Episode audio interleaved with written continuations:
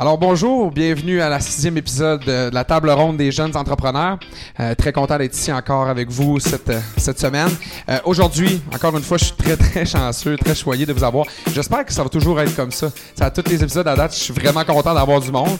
Comment serait plate, je fais comme moi. Je suis un peu déçu aujourd'hui. Ça va être plate, mais gars, faut le faire. Mais non, aujourd'hui, je suis vraiment content. Je pense qu'on monte encore un, autre niveau. Vous allez voir, euh, on a deux spécialistes ici en, euh, genre en vente, vraiment, euh, vente de services, principalement. puis d'autant plus que ça va être intéressant aujourd'hui parce que Pierre-Luc Murray et Louis-Philippe Poisson, que, j'ai aujourd'hui avec nous, c'est deux futurs conférenciers, formateurs. dans le fond, leur but, ça va être un peu de, de former la jeunesse entrepreneuriale, les startups.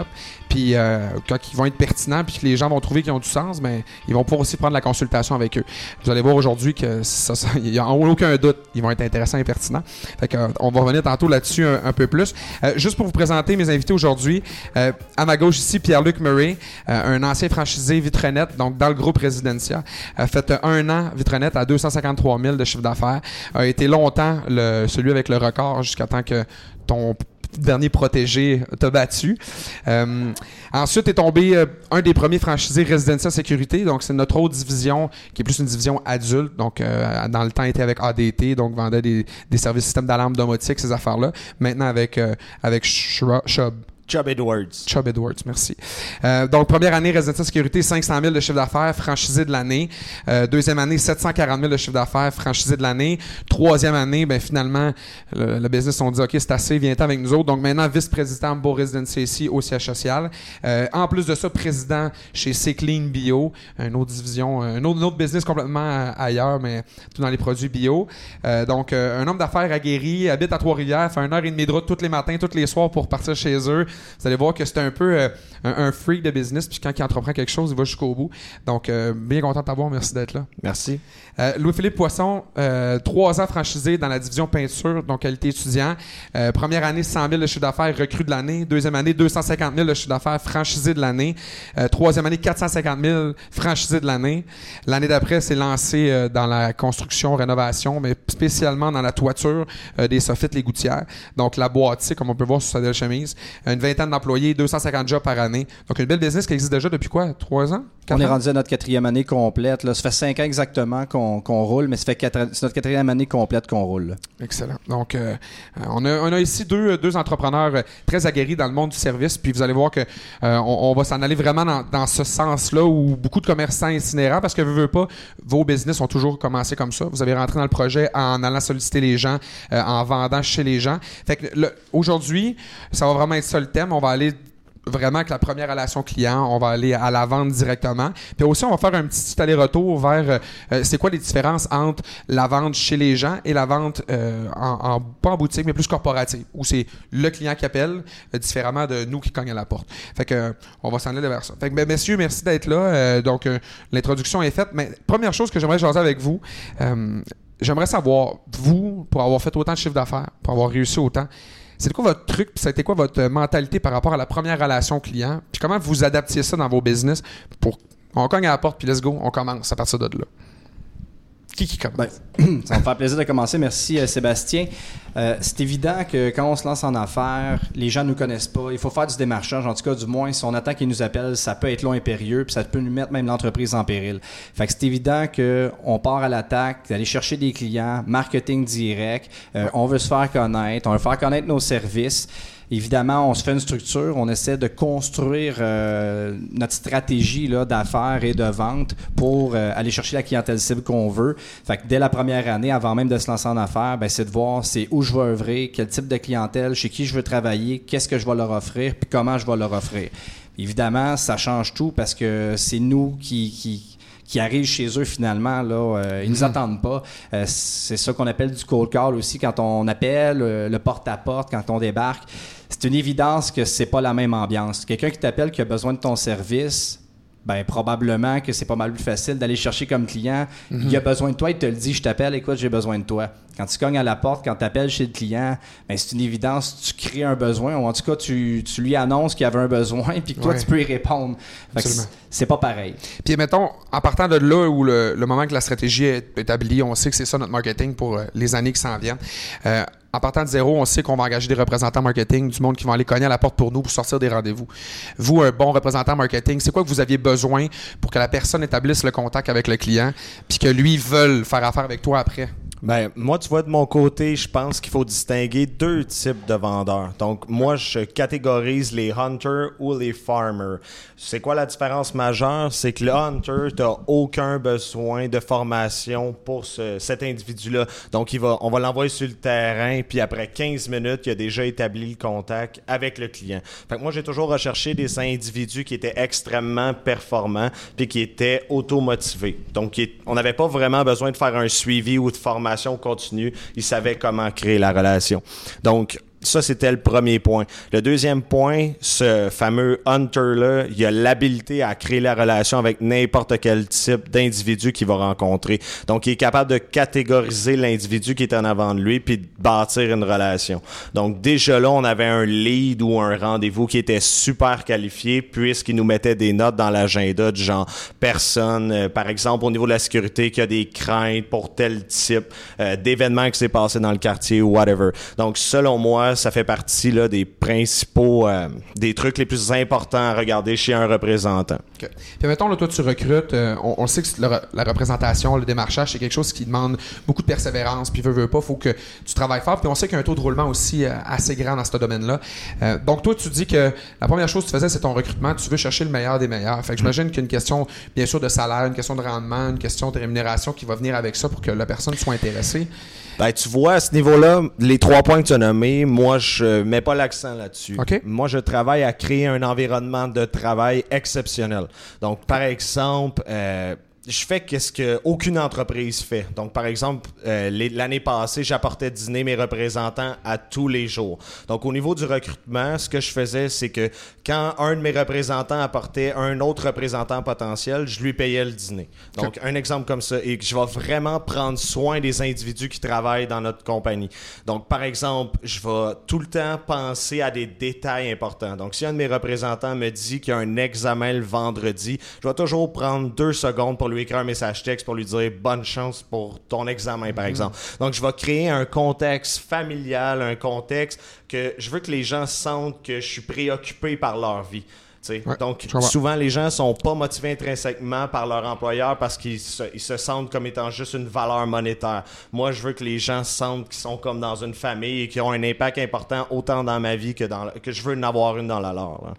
Donc, la, la rémunération, euh, l'argent vient un, un effet collatéral du bon travail, de l'ambiance, puis du fait qu'ils veulent travailler pour toi. Exactement. Puis en plus, ce qu'on ressent dans ces années-ci avec les générations qu'on a comme les millennials par exemple, ils ont besoin d'un environnement de travail où est-ce qu'ils sont mis de l'avant, où est-ce qu'ils ressentent qu'ils peuvent avoir un impact. Donc par exemple, le représentant qui me réfère un, un autre représentant potentiel, il sait qu'il y a un impact favorable à l'entreprise Je comprends. J'ai déjà rencontré des gens qui faisaient même pas le salaire minimum puis qui ont décidé de rester jusqu'à temps de, de, de gagner plus de sous parce que nous, on paye 100% la commission puis ils ont décidé de rester puisque l'environnement de travail était tellement exceptionnel pour eux qu'ils étaient pas capables de trouver un équivalent ailleurs pour un salaire équivalent. Fait que le jour qu'on. Oui, oui, vraiment. Mais puis le jour que le. Tu sais, on, entend dans nos business, bon, c'est plus gros résidentiel parce que c'est beaucoup du démarchage. Le jour que quelqu'un dit Ah mon Dieu, le recrutement, ça n'a pas de bon sens, il n'y a pas de candidat, il n'y a personne, je suis pas capable de recruter. Tu. Tu réponds quoi à ça, à, à cette personne-là, tu sais? Ben, il n'y a pas de candidat recruté. c- Ça arrive pas probablement que tu as juste mal ciblé là, ta clientèle. Tu sais, un bon représentant, puis ce que je voulais compléter avec Pierre-Luc, c'est habituellement, c'est de cibler peut-être les bonnes personnes. On parlait des étudiants. Ben, les étudiants cherchent du travail à temps partiel, en général, soir et fin de semaine. Puis c'est là que tu vas aller faire la sollicitation de tes clients. Ben, en partant, c'est sûr que si tu prends quelqu'un qui veut travailler 40 heures semaine, du lundi au vendredi, ça fonctionne pas. Deuxièmement, gérer les attentes. Tu sais, combien d'argent veulent gagner? Oui, c'est important. Mais après ça, qu'est-ce qu'ils veulent venir apprendre chez nous? Si c'est c'est des étudiants, c'est qu'ils veulent apprendre apprendre quelque chose dans cet emploi-là. Ils viennent chercher quelque chose qu'ils n'ont pas ailleurs. Pour eux, ça va être une possibilité peut-être euh, d'amener finalement une expérience sur leur curriculum vitae pour les prochains emplois. Mhm. Moi, j'ai eu beaucoup de gens en marketing à l'université qui sont venus chercher finalement un peu le marketing direct, venir toucher le porte-à-porte, le cold call, savoir c'est vraiment quoi le marketing de base avant de vouloir travailler pour une grande société comme Coca-Cola puis dire moi j'aimerais ça faire de la publicité chez vous ou de se connaître un peu, tu sais, c'est quoi que j'aime, c'est quoi mes forces, c'est quoi mes faiblesses, travailler sur eux, c'est un emploi qui le permet. Fait que si tu veux améliorer ton charisme, ton attitude, ta persévérance, ben cet emploi-là va le permettre. Ça prend des gens qui veulent être comme ça, qui veulent apprendre ça, qui veulent être coachés pour ça, puis qui ont un plaisir à faire ça. Évidemment, c'est souvent des emplois de courte durée, les gens vont le faire six mois, un an, ils ont l'impression qu'ils ont fait le tour. C'est correct, ça fait partie de l'industrie, mais c'est ces gens-là qu'on a de besoin. Je comprends. Parce qu'elle veut, veut pas, euh, pour, pour moi, avoir vu beaucoup, beaucoup de CV ici, de, de jeunes entrepreneurs qui embarquent, mais même vous, vous en passez beaucoup de monde en entrevue. Moi, personnellement, quand je vois quelqu'un qui a fait du démarchage, qui a fait du porte-à-porte pour Bell, pour n'importe quelle autre entreprise, automatiquement, ça me sonne une cloche. S'il était là deux semaines, first, mets-le pas dans ton CV parce que ça veut dire que t'es un, choke, t'es un lâcheur. Sauf que quelqu'un qui a fait ça six mois de temps, il connaît c'est quoi la réalité de se faire dire non. Il, sait- il connaît c'est quoi la persévérance, puis de comme faut que tu défonces des portes. Puis ça, on fait une relation avec. Toi aussi, tu fais beaucoup de recrutement de franchisés, d'entrepreneurs actuellement. Et puis, les gens qui ont fait ça, un nom pour eux autres, c'est pas un nom. Puis ça, c'est oui, c'est un parallèle pour le service, mais pour n'importe quel autre business. Quand tu montes les échelons, autant toi maintenant, euh, ben, vous qui vous êtes des entrepreneurs plus hauts, vous vous investissez dans d'autres affaires, vous avez automatiquement une base de dire ben c'est pas un nom puis même si tu me dis tu me dis que ça fait pas ben je vais revenir encore à l'attaque puis je vais aller rechercher je vais trouver une manière que tu me dises oui puis que je, je vais l'avoir ce que je veux là tu sais Ben, pour reprendre justement la boucle du recrutement, ce que je répondrais à l'individu qui a la difficulté, puis ça me fait rire parce que ce matin, j'ai vu un commentaire de Laurie, Ouais. puis j'ai pas eu le temps d'y répondre, puis je vais prendre le temps d'y répondre aujourd'hui. Le recrutement, c'est un travail de 30 minutes, une heure par jour, mais c'est surtout, surtout le fait que les gens sont gênés. Je vais vous donner un exemple très particulier. J'ai un livreur de Saint-Hubert qui vient à la maison, extra sharp, me donne un service à la clientèle irréprochable. C'est à peine s'il a pas mis ma table pour me livrer mon poulet, tu sais. fait que je, je le regarde, je dis qu'est-ce que tu fais demain? Je t'invite à dîner, il faut qu'on se rencontre. Je pense que je peux avoir quelque chose pour toi. faut savoir saisir les, les opportunités. Par exemple, je prends un café, un café avec ma conjointe dans, par exemple, un Morgan Café à Trois-Rivières. Je vois un, un individu qui est très charismatique. C'est sûr, je me lève, je vais le voir, je lui offre une job. Ce, ce type-là pourrait être très heureux dans mon entreprise et puis il pourrait rapporter beaucoup de, sous pour ma compagnie. Alors, je pense que des fois, c'est juste un- une petite gêne que c'est c'est justement par exemple Laurie dans le cas présent peut-être et je sais pas je connais pas Laurie personnellement mais après ça je pense que c'est juste de sortir du cadre établi puis je pense que l'entrepreneuriat c'est ça.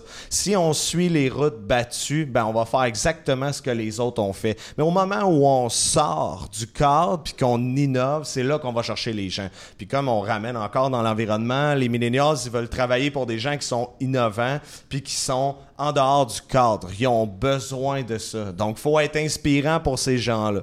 Donc, c'est un, par exemple, un point que je donnerais pour le recrutement. Donc, c'est un travail quotidien, mais il faut aussi sortir du cadre. Donc, ça doit faire des années que j'ai pas postulé une annonce sur Emploi Québec. On va trouver d'autres solutions, notamment Facebook, des références. On, on va adresser la parole des gens directement dans les écoles. Donc, faut être très proactif. Et moi, je considère que le recrutement, c'est plus difficile que le porte-à-porte. Pour moi, le porte-à-porte, c'est très facile. Mais comprends. recruter un individu qui a les compéten- compétences nécessaires au développement de la business, c'est complètement un autre game. là. T'avais-tu quelque chose à renchérir par rapport à ça? Non, c'est complet. pour le recrutement ça, Ouais, ça fait- ça, je pense que ça fait le tour c'est super Ouais. intéressant. Fait que là le jour où on a un bon représentant on a trouvé ce hunter là puis euh, ou les hunters idéalement pour avoir le plus de leads euh, la personne sort des rendez-vous puis let's go on, on y va. Vous autres en tant que parce que maintenant vous vendez un peu moins vous êtes plus rendu euh, un, un moment de gestion c'était quoi la, la bonne façon de rentrer chez le client? Puis à partir de là, là on- moi j'ai mis les pieds puis let's go. On, on est parti pour la vente là. comment est-ce qu'on starte ça? Ben, en fait, euh, souvent, justement, le premier, loin, le premier lien, c'est Ouais. justement le représentant. Il casse Ouais. la glace. euh, souvent, il va mettre la table pour le représentant qui va y aller par la suite, le vendeur. Puis, pour faire juste une boucle avec ça, Ouais. pour le recrutement, ce qu'on disait tantôt, c'est que ces représentants-là aussi ils ont des perspectives d'avenir. Souvent, ce qui vient avec ça, c'est la vente. Mhm. Ben oui. Probablement que c'est souvent des emplois plus convoités. Fait que tu peux leur dire, regarde, si tu performes, tu fais six mois, un an comme représentant, le next step, c'est ça. Puis en général, ceux qui sont vraiment des mordus là, de la vente, de la représentation, c'est ça qu'ils cherchent. Là. Ils, veulent, ils veulent aller. euh, ils veulent devenir vendeurs. Maintenant, comment ça fonctionne? Évidemment, quand tu arrives chez le client, euh, moi, souvent, même avant même d'arriver chez le client, on confirme le rendez-vous. On vérifie qu'il y a toujours un besoin, qu'ils sont toujours intéressés de nous rencontrer. On vérifie, évidemment, là, la, on- moi, j'appelle ça qualifier le lead. On veut juste s'assurer, finalement, que c'est encore un bon lead, je perds pas mon temps. Ensuite de ça, ben, c'est sûr que il- y a quelque chose de magique. Là. La, personne qui est là, c'est elle qui fait le closing ou pas. C'est elle qui va faire en sorte de bien comprendre le client, de bien comprendre finalement ses besoins, euh, de faire toutes les techniques nécessaires en vente. On en connaît plusieurs. euh, pour tout cerner, puis par la suite, finalement, conclure une vente. Moi, je pense que comparativement à quelqu'un qui téléphone, ben justement, tu as beaucoup à te vendre au début, à vendre ton entreprise, à expliquer comment toi tu te démarques des autres. Puis ça, c'est bien important. Il y a bien des entreprises qui se démarquent pas puis qui ferment à cause de ça. Tu sais, c'est quoi en fait ma valeur? Là? Tu sais, qu'est-ce que j'apporte de plus? Pourquoi tu me choisirais? Mais moi, c'est- c'est ça que j'enseigne aux gens qui font de la représentation chez nous, à nos vendeurs, puis moi-même encore. Chaque fois que je rencontre des clients, ben je leur explique pourquoi c'est nous les meilleurs, qu'est-ce qui fait en sorte que chez nous, on va avoir un meilleur service, un meilleur produit, euh, qu'on va même dépasser vos attentes. Puis évidemment, ben, tu mets la table le plus possible, euh, honnêtement, pour que cette personne-là, la fois qu'elle a choisi de prendre tes services, ben, elle soit conquérie puis qu'elle te réfère à d'autres personnes.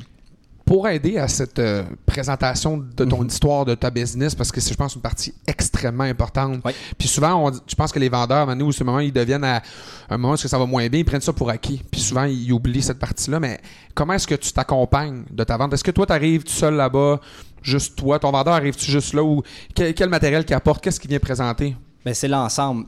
C'est le véhicule, même en arrivant, qui est déjà lettré, qui met la table. Le client te voit par la fenêtre, il dit Bon, OK, véhicule sharp, il est lettré. Euh, le gars sort de là, il y a un manteau de la compagnie, chemise de la compagnie, euh, il y a une mallette. euh, à l'intérieur, il y a toutes les informations nécessaires pour être transparent vers le client puis répondre à ses questions avant même qu'il les pose. Puis c'est des niaiseries, vous allez me dire, mais il y a des gens qui prennent même pas le temps d'enlever leur soulier en rentrant chez quelqu'un. Tu sais, il y a des marques de politesse à connaître euh, chez un individu qui rentre pour faire du, de la vente finalement chez quelqu'un. Puis c'est une danse, là, c'est de voir ça connecte-tu avec le client, est-ce que ça passe, est-ce que le courant est là? Après ça, évidemment, ben, on a toutes sortes d'outils marketing pour faire les présentations chez les clients. Puis ça va de la conception de ton contrat euh, à un crayon qui fonctionne dans ta poche. Là. Essayer de conclure une vente pas de crayon, ça va pas super bien. Pourtant, ça, j'en ai vu. Fait que c'est sûr que c'est c'est l'ensemble de l'œuvre qui fait en sorte que tu vas performer puis que tu vas atteindre des ventes. Mais évidemment, il y a une grosse partie du charme que tu vas dégager quand tu es chez le client. tu sais. La trace que tu laisses quand tu es parti puis qui fait encore rêver le client, ben, c'est l'individu. Puis ça, ben, ça s'apprend puis ça s'apprend pas. Ça, ça, Ouais. c'est ça. Je comprends. C'est... T'es comme en- ça ou tu l'es pas, tu sais? Pour Oui. enchérir là-dessus, quand tu dis ça s'apprend ou ça s'apprend pas, c'est un peu encore une fois notre fameux hunter qui rentre à l'intérieur de la maison, qui est super volubile, qui va créer la relation super facilement avec le client.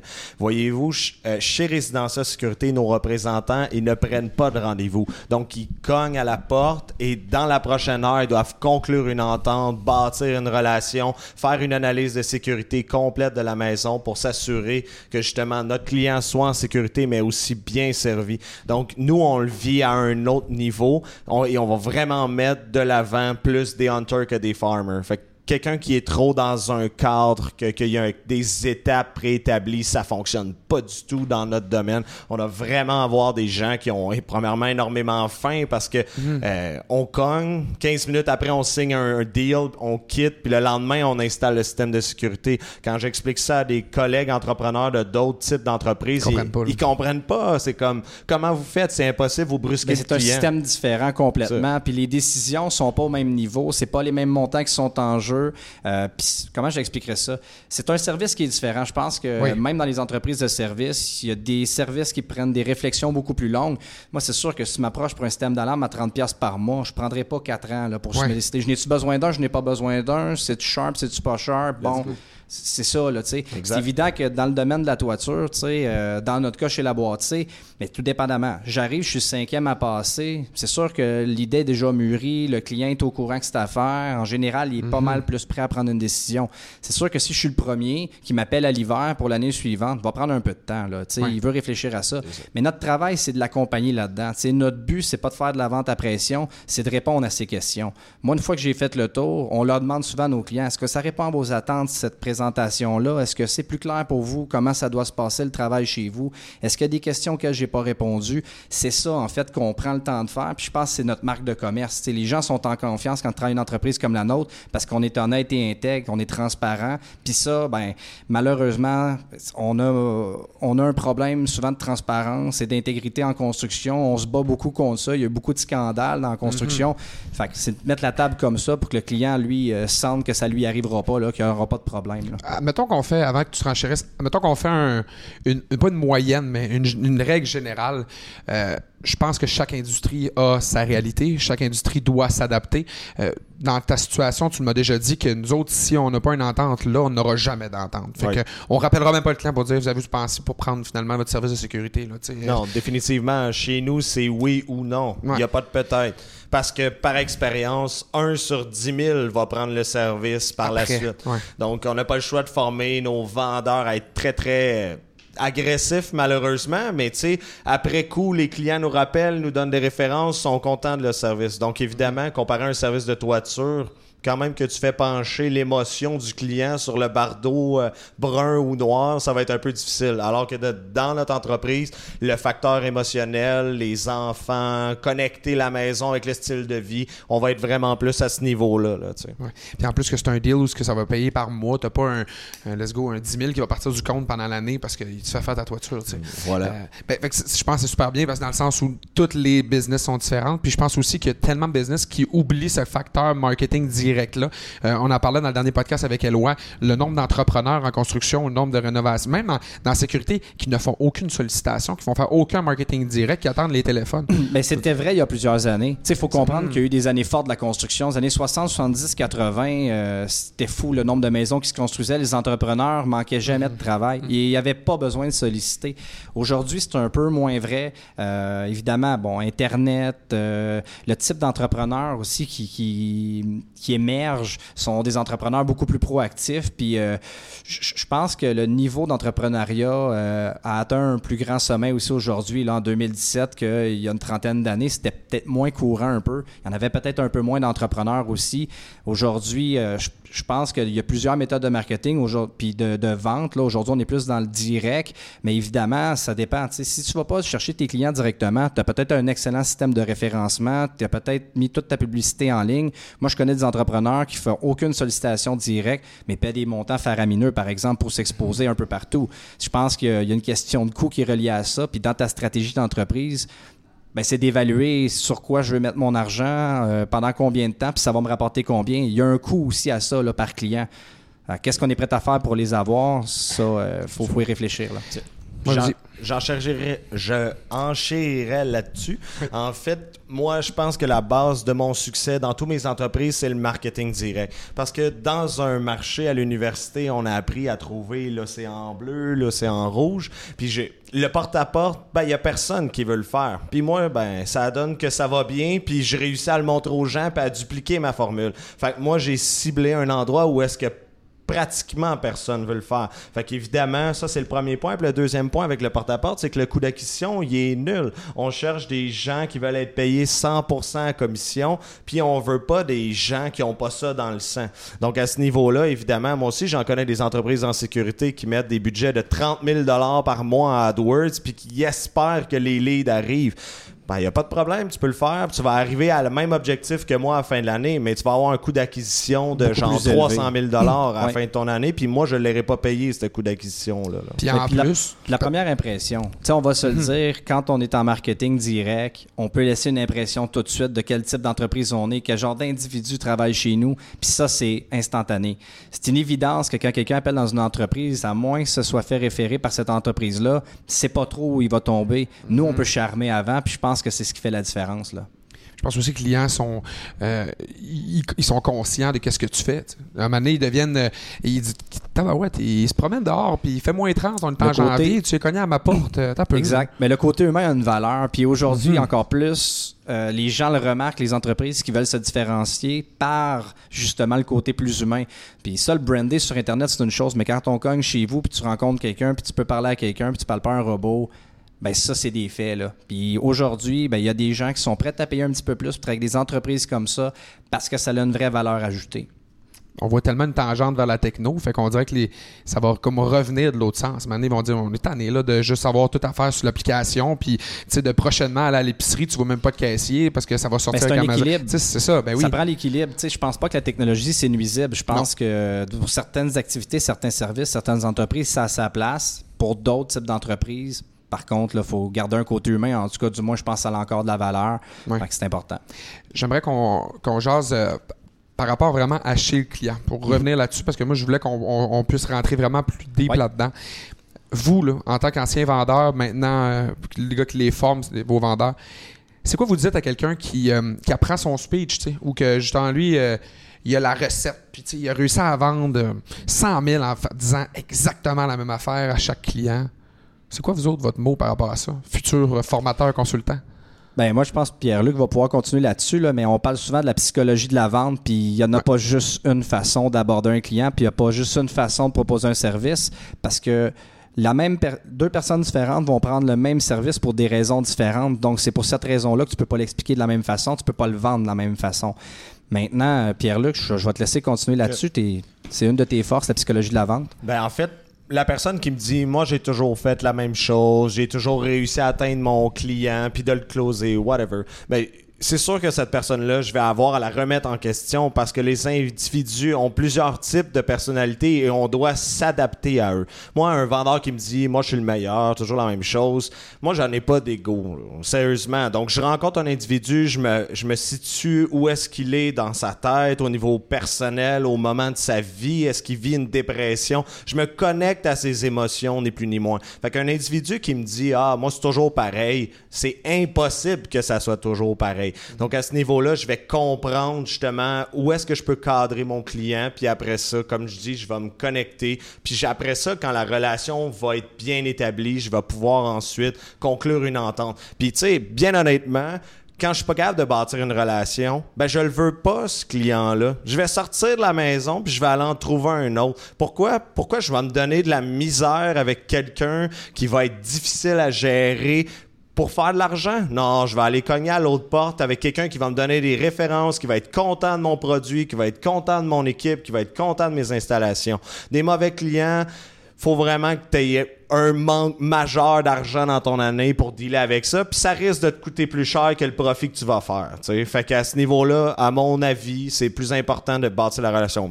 Qu'est-ce que je répondais à, premièrement à cet individu-là, c'est qu'il y a un manque de formation et qu'il y a un ego démesuré. Puis je crois que dans notre domaine, on doit pas avoir d'ego pour être en vente. On doit être en mesure de dealer avec tous les types de personnes. Puis on n'est pas le meilleur parce qu'on a toujours à apprendre un peu plus dans notre domaine. J'aimerais ça savoir, pour quelqu'un qui a peut-être un peu moins de background, parce que tu as fait un bac en psycho, si je me trompe pas, puis Oui. euh, dans, dans le monde des affaires, tu t'es vraiment formé. Quelqu'un qui commence, qui n'a pas tant d'expérience, fait un an, deux ans, trois ans. Euh, même moi, là, qui l'a fait pendant une couple d'années, je pense que je suis pas encore à un stade où je suis capable de saisir le client à ce point-là. C'est quoi les questions? Qu'est-ce que tu fais en commençant? Tu formes ton nouveau entrepreneur que lui, ça va vendre en fin de semaine. Tu lui dis quoi pour dire faut que tu saises le client, faut que tu le comprennes? Parce que ça Ben- se fait, oui, ok, naturellement, peut-être chez toi, mais comment tu fais pour te connecter à quelqu'un de même? Il y a quand même des questions assez standards à poser au client, notamment ses intérêts. Par exemple, ou est-ce que c'est quoi son travail? Est-ce que combien il y a d'enfants? Est-ce qu'ils ont les voyages de prévus? Donc ça, c'est comme pour réchauffer un peu la relation. Puis après ça, au fil de la re- au fil de la discussion avec le client, il va s'émettre des opinions qui vont nous permettre de savoir si finalement c'est un gars de droite ou de gauche en politique. Juste ça, ça peut nous donner une indication majeure sur quel genre de personne. Après ça, selon le travail, on est capable de tracer des, euh, des personnalités types, notamment les ingénieurs ou les artistes. Donc un artiste est de, de façon plus euh, plus normal, quelqu'un d'émotif versus l'ingénieur qui l'est pas du tout. Je sais pas si tu as des amis ingénieurs qui sont Ouais. émotifs. là. Ben, Ben, T'en- non, non, excuse, excuse. non, pas du tout, excuse. Non, c'est ça. Ouais. Non, mais j'étais en train de me dire je de renchéris chose dans ma tête. tu sais, puis, puis nous, même maintenant, quand on qualifie les leads, si on est capable de savoir ce que l'individu fait dans la vie, on n'envoie pas le même vendeur. Parce qu'on sait qu'il y en a qui causent plus avec tel type de personnalité que d'autres. Fait que là, quand tu pousses en vente, tu finis par. Quand je parle de qualification de leads, on parle de ça. On sait où certains vont performer plus que d'autres. Puis tu sais, tu me dis, qu'est-ce que tu fais pour aider quelqu'un qui commence? Il y a plein de choses à faire, dont euh, préparer le discours de vente. Là, les incontournables qui doivent être dits, qui doivent être passés quand on rencontre un client. Euh, tout le processus de vente puis la technique de vente, ça peut se pratiquer. Évidemment, après ça, c'est là qu'on dit, il faut que tu prennes la psychologie de la vente puis que tu la mettes à l'intérieur. Mais quand on parle de, de structure, plus tu es structuré, plus tu as de chances quand même d'avoir un closing à la fin parce que l'individu qui est en face de toi, même si tu n'as pas des super relations sociales, ben, il est capable de comprendre au moins ce que tu lui offres. Ça, c'est assez clair. Au moins au niveau technique, tu vas être bon. Après ça, ben lui, peut-être qu'il va être capable de t'amener être plus à l'aise. Ça va peut-être tomber sur des sujets de conversation qui, que tu t'aurais pas pensé.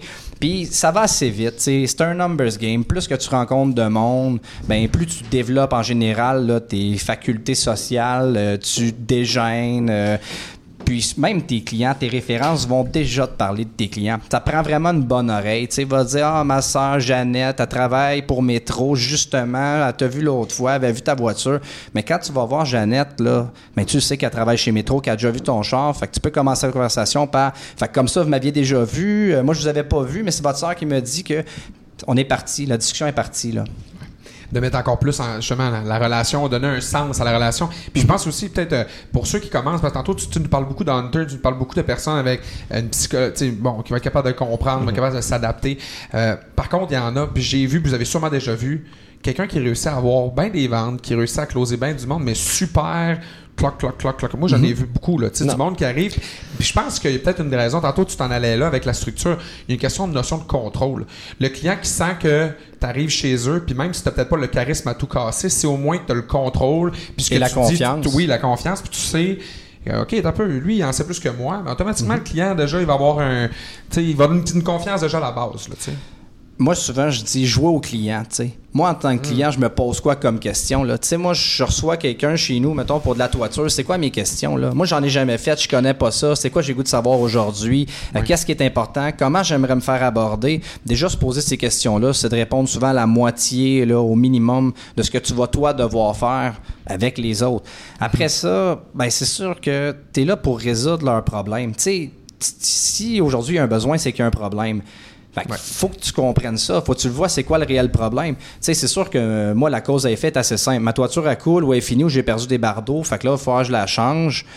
Bon, on s'entend. Là, le besoin, il est imminent. Bon, après ça, ben, quel type de produit je peux t'offrir, etc. Oui, mais le besoin, moi, il est déjà cerné. Maintenant, il y a quand même dans d'autres types d'entreprises de services euh, d'autres facteurs à regarder qui sont peut-être moins clairs. Puis là, Pierre-Luc, dans son type d'entreprise, peut en parler.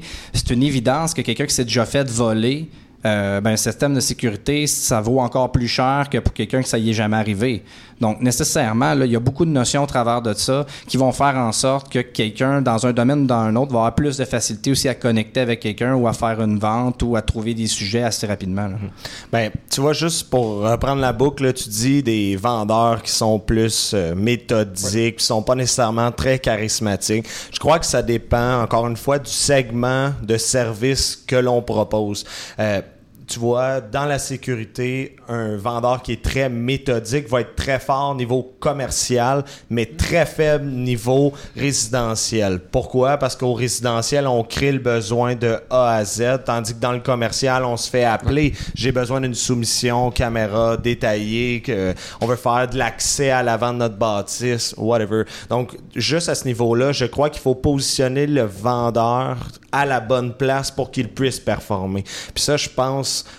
que c'est très important puis qu'il y a beaucoup d'entrepreneurs qui négligent ça dans leur entreprise. Pas nécessairement au niveau des ventes, mais qui vont mettre, par exemple, un adjoint au niveau des achats d'équipements, whatever, mais c'est pas son X à cet entre à, à- pas à cet entrepreneur-là, mais à cet employé-là. Donc, c'est important de placer les gens à la bonne place pour qu'ils soient épanouis dans le cadre de leur travail. Donc, je pense que ça s'applique au niveau des ventes. Donc, par exemple, au niveau des ventes, le gars qui est très méthodique, est-ce qu'on lui fait juste prendre des rendez-vous? Est-ce qu'on fait gérer une équipe? qui prend les rendez-vous, mais dans notre domaine de sécurité, quelqu'un qui est très méthodique, qui est pas charismatique, ça fonctionne pas parce qu'on doit apporter le client dans l'émotion, on doit connecter avec quelque chose qui est très particulier. Donc, je pense encore une fois que c'est une notion de placer la personne à la bonne place, tout simplement. là. Puis, pour, tu sais, ça me fait rire parce que tu me dis quelqu'un qui n'est pas nécessairement charismatique. Souvent, c'est des gens qui ont une meilleure écoute aussi. Ils vont avoir une facilité. En fait, eux, justement, vu qu'ils sont. Ils parlent beaucoup moins, ils vont écouter plus. Ça va amener justement le client peut-être à parler plus parce qu'il va essayer de combler le silence. Le client aussi, là, il va peut-être être un malaise. Fait que là, finalement, ça crée une discussion. Tu passes à avoir plus. Il y a des forces dans chacune des faiblesses. Sais, là où on va dire, il y a quelqu'un, bon, ben lui, il n'est pas charismatique. Comment ça fait qu'il close autant? il y a probablement une force que nous autres on n'a pas puis- justement lui il sait euh, il sait que c'est pas sa force de parler donc je vais écouter plus mais quand je vais parler ça va être pertinent je vais avoir un impact sur mon client il va vraiment comprendre que je l'écoute puis ça ben c'est aussi important sinon plus ben, en général, c'est pour ça qu'il y en a toutes sortes de bons représentants, de bons vendeurs. Ça prend toutes sortes de monde pour faire un monde, autant dans le travail que dans les clients.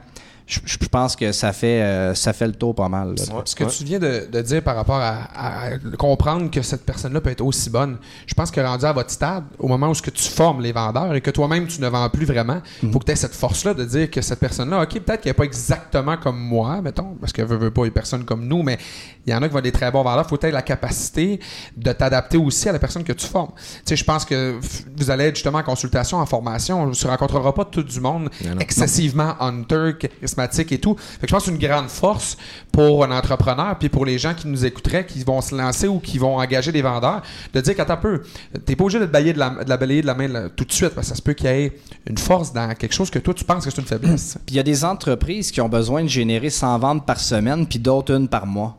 Fait qu'il faut comprendre que tu n'as pas besoin du même type de vendeur pour ces deux types d'entreprises-là. Tu sais, c'est sûr qu'il y a plein d'autres facteurs qu'on n'a pas discuté, mais l'environnement dans lequel tu évolues, là, le nombre de compétiteurs, est-ce que c'est des compétitions de prix? En général, les gens font quoi? Euh, C'est quoi la clientèle cible? C'est à quel moment de l'année que c'est des moments forts? Tu sais, comme moi, c'est cyclique. Fait que c'est une évidence que durant l'été, c'est ma saison forte. Durant l'hiver, c'est ma saison morte. Ben, c'est de bien choisir euh, mes, mes batailles, comme on dit. Fait que c'est une évidence que dans chacun des... des euh, des secteurs d'activité, d'entrepreneuriat, d'entreprise, euh, les vendeurs puis les entrepreneurs, ben, ils doivent tout mettre ça finalement dans la formation pour dire bon ben regarde, on va se pratiquer à l'hiver avec le vendeur, ça va être tough parce que moi je sais que j'ai pas besoin de faire beaucoup de ventes puisque ça va se passer l'été. Ben, tu le formes un 3-4 mois, mais quand on arrive au printemps, à l'été, ben là, euh, il est prêt, il est rodé, il, il est parti là, tu sais. Je comprends. Pensais que tu fait quelque chose à Ben. dire de ça. À ce niveau-là, je pense juste que, tu sais, au niveau consultation, nous, la première étape, ça va être de faire une analyse des besoins de notre client. Ensuite, comprendre qui est notre client. Puis après ça, on va lui faire une proposition adaptée à ses besoins. Donc, oui, dans la vie, dans ma business, je vais gérer mes employés d'une certaine façon. Mais au niveau de la consultation, je suis capable d'avoir la sensibilité de comprendre l'autre être humain. Puis c'est quoi ses problématiques au niveau de sa business pour l'aider le mieux possible, en fait. Juste faire la distinction à ce niveau-là. là. Mais mettons, ben moi je trouve ça, je trouve ça euh, intéressant par rapport à la consultation, mais mettons, toi dans ta business, les 15 personnes que tu as comme vendeur, comme entrepreneur, es-tu d'accord avec moi que ton coaching au day-to-day va être différent de l'un et l'autre? Fait que quand tu es un boss, même si c'est tes employés, tu gères pas tes 15 employés de la même manière. Ceux qui le font sont souvent vieux jeux puis ils ont souvent euh, Ouais. euh, pas mal plus d'âge que nous. Là. Exactement. Un peu que ce que, comme on disait auparavant dans ma business, je personnalisais mon approche avec chacun de mes représentants. Je m'assurais de savoir leur quotidien. Ben, aujourd'hui, c'est la même chose. Donc, mes 10 franchisés dans mon réseau, je connais leur vue personnelle, je sais dans quel environnement ils évoluent, puis je sais à quel moment je dois placer un renforcement pour que ça ait un impact positif. Donc, encore une fois, je suis 100% d'accord avec toi que la gestion des employés doit être 100% adaptée à la personne. Tu sais, on gère pas des multinationales ici, là. on gère des petites PME de 10, 15, 20 employés. Fait on doit comprendre la réalité de chacun pour pouvoir avoir un impact positif auprès de leur travail quotidien, mais aussi tout simplement de leur bonheur au travail. Je pense que c'est très important à ce niveau-là. là. De toute façon, tu vas être bien plus avantageux dans ta business après. Parce qu'après ça, ils vont s'associer à toi, ils vont, ils vont comprendre, ils vont care par rapport à ta business. Exactement. Fait que ça, c'est tout à fait. euh, ouais, je trouve ça. je pense que c'est intéressant pour. euh, tu sais, on a beaucoup de jeunes qui, qui écoutent notre podcast puis qui se lancent en affaires des premières, deuxième années. Et je le vois aussi dans mon coaching que souvent, ils ont des problèmes avec la- le recrutement, avec de garder leur employé. Puis là, tu leur demandes, OK, mais est-ce que tu connais, tes représentants? Est-ce que tu as fait attention? Puis tantôt, tu as commencé en disant.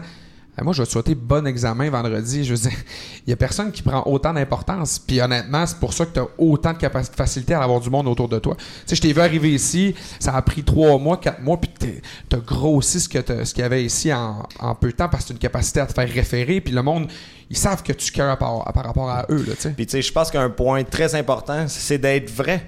Tu sais, je veux dire, c'est important de care à propos de vos employés, mais si vous êtes pas vrai, c'est de la bullshit. Tu sais, je veux dire, moi, par exemple, j'aime les chats. Fait que si ma cliente elle a un chat de Bengale, ben, j'ai pas besoin de me forcer, je le prends puis je le trouve cool son Ouais. chat. Puis je pense que l'authenticité au niveau de la vente, c'est aussi au niveau des RH puis au niveau de la gestion des employés. Tu sais, si t'es pas authentique, tous tes employés vont savoir que tu t'en fous totalement de sa fin de semaine avec sa blonde ou de son voyage avec sa mère ou whatever. Mais moi, je pense que c'est important d'être authentique puis d'être proche de ces gens-là, tu sais. Puis je pense aussi que les gens qui. Parce qu'il y en a qui. ça- Mettons le monde qu'on parlait méthodique, mettons l'ingénieur ou même le vendeur qui est plus. euh, justement, euh, cartésien et tout. Souvent, il il aime pas le chat, il aime pas le chien, puis Mhm. il s'en fout un peu de la vie du client. Ben, faut pas qu'il fasse semblant de s'intéresser. il est peut-être mauvaise place. Puis la job Peut-être, de l'entrepreneur, peut-être aussi. quand tu engages des gens qui font de la représentation, c'est de déceler justement les vrais, les individus qui vont justement avoir ces qualités-là, qui vont faire, qui va, qui va performer, puis qui va être bien dans l'entreprise, puis qui va vouloir rester. Tu sais, la bonne personne à la bonne place, c'est toute la différence dans une entreprise. Puis on en a tous déjà engagés qui finalement on pensait que c'était des bons, euh, des bons vendeurs, des bons représentants. Puis pour plein de raisons, ça n'a pas été le cas. Je pense que essentiellement la structure justement que l'entrepreneur va mettre en place pour ses vendeurs, la façon dont il va expliquer le type d'emploi, ça fait une grosse partie de la job. Tu sais, moi quand je me rends compte, quelqu'un me dit ouais mais ça c'était pas un bon représentant. Comment ça a été présenté au représentant? Quel type de job il pensait avoir, c'était quoi le travail qu'il pensait faire. Tu peut-être qu'il est arrivé, puis finalement, c'était pas tout à fait clair les tâches qu'il y avait. Moi, j'en ai vu combien changer d'emploi parce que rendu à la job, oh, c'était pas ça qui m'avait été vendu. Là. Moi, c'était pas ça que j'étais supposé faire. Là. Moi, on m'avait dit ci, ça, ci, ça, puis au bout d'une semaine, non, non, bye bye, là. C'est. Fait que moi, je pense souvent, c'est de gérer les attentes, surtout pour les représentants et les vendeurs. C'est de voir des gens partants, quel type de personnalité c'est, puis de leur expliquer, tu sais, de A à Z, c'est quoi? Même des fois, je leur offre une journée avec quelqu'un qui en fait chez nous. Ça peut être moi ou un autre de nos représentants. Va passer quatre heures avec, va voir trois, quatre clients. T'aimes-tu ça? C'est ça que tu t'attendais? C'est vraiment comme ça là, que tu vois le- le- la vente. euh, puis évidemment, ben, quand tu es capable d'avoir quelqu'un qui en a déjà fait, ben, c'est un, un gros plus, là, parce que évidemment, euh, il y a juste besoin de connaître le produit. là. On n'a plus besoin de travailler si fort que ça sur l'individu. On va le coacher, on va le peaufiner, mais Ouais, je comprends. c'est ça. J'aimerais enchérir, j'ai eu un flash en l'écoutant. Je pense qu'au niveau du recrutement, il y a un sales pitch à faire avec des nouveaux employés. C'est important d'avoir un processus de recrutement établi, mais il faut vendre la job. Tu sais, dire aux gens, tu veux-tu venir travailler pour moi, on va faire du porte-à-porte. Pas très excitant. Tu sais, veux-tu venir avec moi, on a des voyages, on va faire des sauts en parachute. Moi, mon but, c'est de t'amener à un autre niveau dans ta carrière professionnelle, de développer au plan de la communication, que tu développes des aptitudes très précises. On a des échelles de développement dans notre entreprise. Tu comprends, quand tu arrives chez nous, tu sors dans un an, c'est comme si tu avais fait quatre ans de communication. Je cite Tony Robbins ici.